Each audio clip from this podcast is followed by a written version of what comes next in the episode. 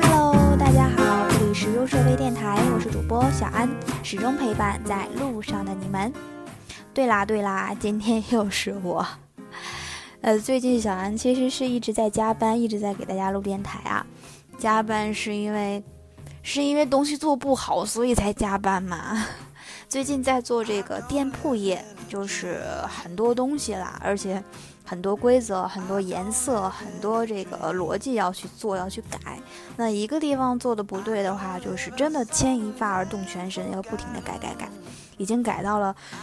我的头发都都弯下来了，都已经。不不会倔强了。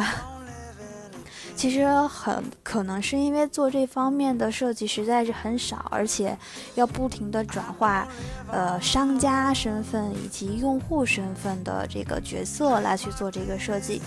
所以导致在整个做设计的过程当中有很多的坑，自己挖自己跳。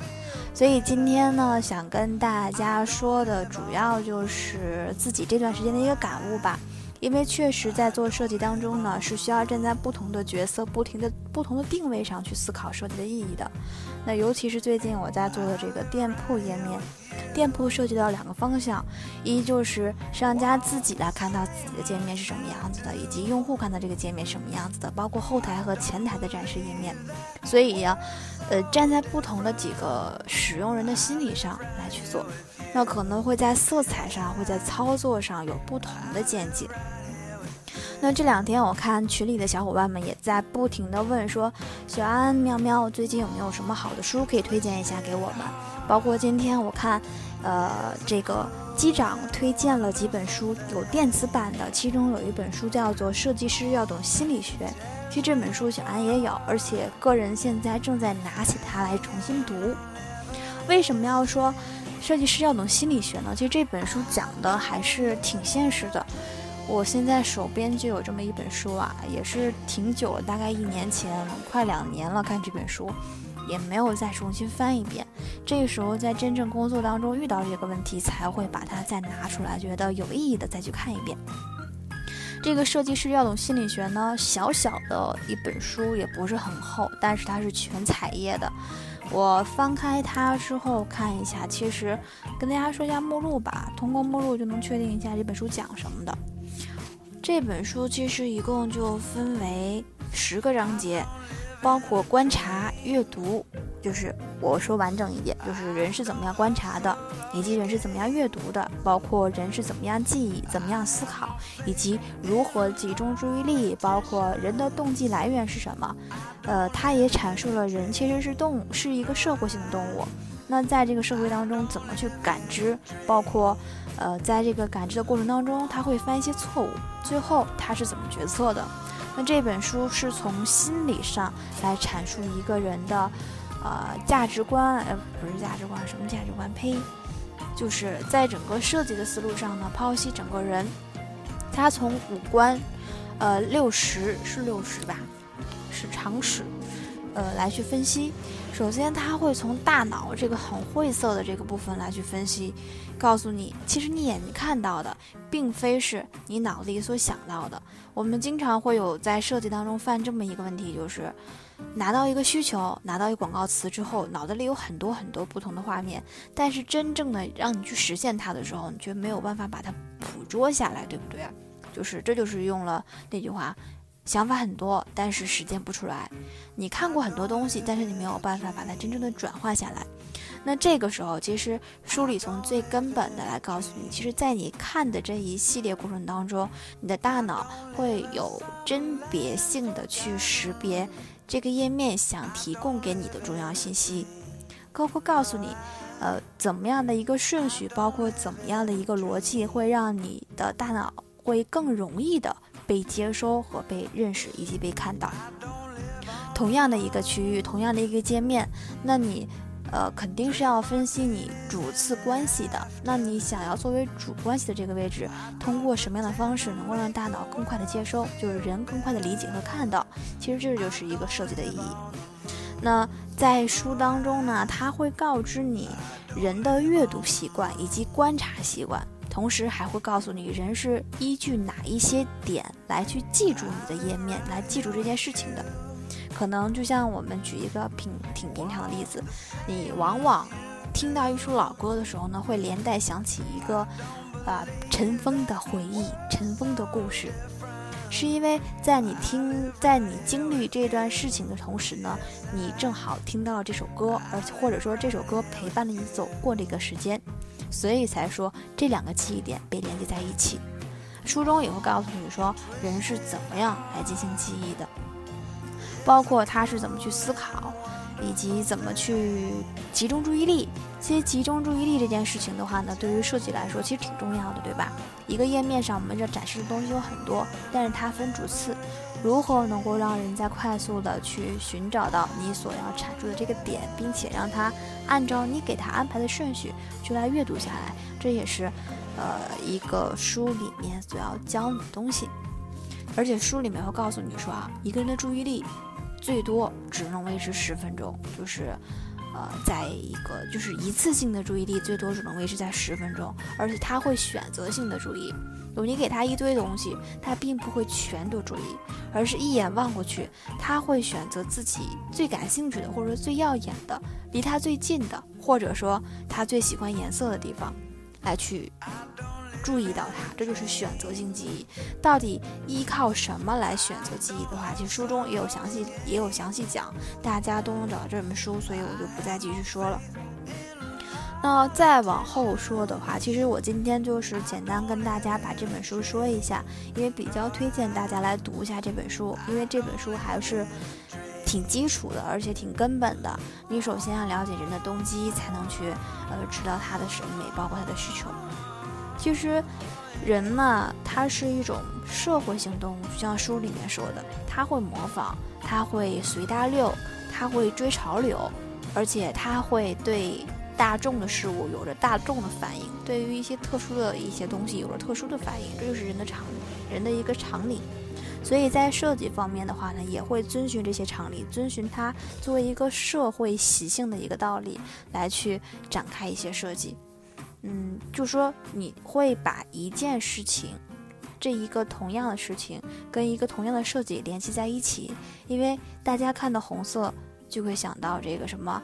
呃，紧急的、热情的，包括喷发的东西；看到黑色，下意识的就会想到一些比较严谨的、比较有力量或者说比较神秘的东西。这是因为大家有个社会习性，默认它这个颜色、这个样式就代表这个东西，所以你要了解人的一些基本习性。那后面讲的就是大家是关于人是怎么样来感知的，比如说七情六欲，每个人都有这个嗅觉，然后包括可以看、可以感受、可以想、可以触摸。那大家可能说人会更喜欢看故事，而不是喜欢听道理的。那么有故事的画面会不会更容易带进别人的一个一个这个往下阅读，包括往下看的一个心理呢？而且每个人都是天生喜欢惊喜的，就是他很喜欢那种 surprise 的感觉，给他一个冲击，所以喜欢那些比较有冲击性的画面，大一点的，然后有力量的，能够。爆发出来的，比如说我们这个节假日的促销啊，其实这些就是触碰到了人们喜欢那种惊喜和冲击感的一个点。同时呢，呃，其实这本书主要讲的是围绕一个人从最基本的常识，然后到一些呃基本信息的判断，到他感知事物的一系列过程来去做一个分析。因为为什么要说设计师要懂心理学呢？首先，设计是一个很伟大的事情，你必须要去了解你的用户，就了解看你设计、使用你设计的人，知道他的需求，包括他的痛点以及他的需求点，你才能给他相对应的东西，以及，呃，就是趋利避害嘛，他喜欢东西就多给他一点，他不喜欢的东西我们就少做一点，争取能够打开一幅画面，让这个人呃九分欢喜的看下去。耶，这就是我喜欢的东西。所以我们要了解你作为一个设计人，你需要懂的心理学。那谁的心理学呢？肯定就是人的心理学嘛。所以这本书主要剖析一个人的一个整个过程。而且这本书呢，其实主要就是剖析一下用户的心理，而且会提炼一些比较精简的设计要素，比如说，嗯，页面的布局排。布局排布一些排版，呃，包括人的阅读顺序、色彩的使用，人在什么时间、在什么时间点，对于什么样样的色彩感知程度更强，以及，呃，人对什么样的这个习习人的习惯会对于整个注意力有什么的影响，这些都会在书里面去解答。所以呢，就不给大家多说了，大家可以多看看书，因为这本书呢也不是特别厚。如果你下下心的话呢，一个周末就看完了。它这里面包括一些常识，呃，像是人的一些感知啊、注意啊、记忆力啊、动机啊这方面都会有一些剖析，而且还是挺有趣的。因为这本书都是彩页的，它不是那种干枯的文字，就是黑白那样肯定看不下去嘛。这里面很多图片，而且都是彩页的，其实可以算是一部教科书、手册括工具书了。短短一小本，其实只要你踏下心来，还是可以看下去的。希望这本书呢，能够帮助到大家。这本《设计师要懂心理学》，我看一下是什么时候出版的啊。我没记错的话，应该挺久了。嗯，找一下哦，一三年这本书是一三年出版的。我前段时间在网上也看到了，说这本书现在已经出二了，《设计师要懂心理学二》，大家感兴趣的可以去查一查，因为这本书其实挺畅销的。估计我现在说的这本《设计师要懂心理学》呢，差不多算是人手一本了吧，很多人都有了。所以如果说对这本书感兴趣，并且想进一步的去了解的话，可以去看一看这个《设计师要懂心理学二》这本书。我暂时是没有，我也打算去去找一本来看。如果觉得 OK 的话呢，可以在这个交互设计精髓四分享完之后呢，我们继续分享这本书。好了，今天呢就是跟大家来分享一本书。你们不是一直在问什么能不能推荐给我一本书啊？那就推荐喽，设计师要懂心理学，开始看吧。那如果看过这本书的同学呢，可以在评论区当中来跟我说一下你看到这本书有什么的感受，有什么的收获，包括有什么样的改变，或者说你没有看过这本书，你也可以在评论区当中留下你对这本书对于设计心理学这方面的困惑以及你知道的问题。总之啦，来者不拒，你想说什么，你想问什么，放马过来吧，我明白的就帮你们解答一下，不明白的就等明白的人。来解答喽！好啦，时间也不早了，录完节目又十一点多了，我要去洗洗睡啦。你们也加油哦！好啦，优设微电台始终陪伴在路上的你们，我们下期再见。Hello，还在吗？我又回来啦！我是带着福利回来的。那什么福利呢？其实做这本书，设计师要懂心理学呢，也是因为前几天看到教课给我发的照片，上面有这两本书。当时也是说，这个设计师要懂心理学二已经上市了，所以我们正在准备让更多的人能看到这本书，所以呢会有一个一个优惠力度比较大的一个图书购买的一个活动吧。那我知道这件事情之后呢，觉得。可能很多人手里面已经有了一，想买二；可能有的人没有一，然后也想要二，想一起来去把这两本书都收来。所以给大家一个福利，也算是给大家一直支持这个优说微电台的这个这么长时间做的一个反馈，就是从你明天从你听到这期电台节目开始算起，那第一期第一位下单的和第十位下单的，以及第二十位、第五十位、第一百位下单的这几位同学，听好了，是免单。没有什么三折、五折、八折的，而是这五位同学是完全免单的。第一位、第十位、第二十位、第五位和第一百位下单的，这个呢，在电台当中来告知大家，也是希望给大家带来一点小福利吧。而且你们有发现到我的这一期的封面变成了？一个二维码已经不是那个可爱的小安了，大家直接扫描这个二维码就可以跳转到我们的书的一个链接。那具体书是多少钱，我就不是特别清楚了，因为我已经很久不卖书了。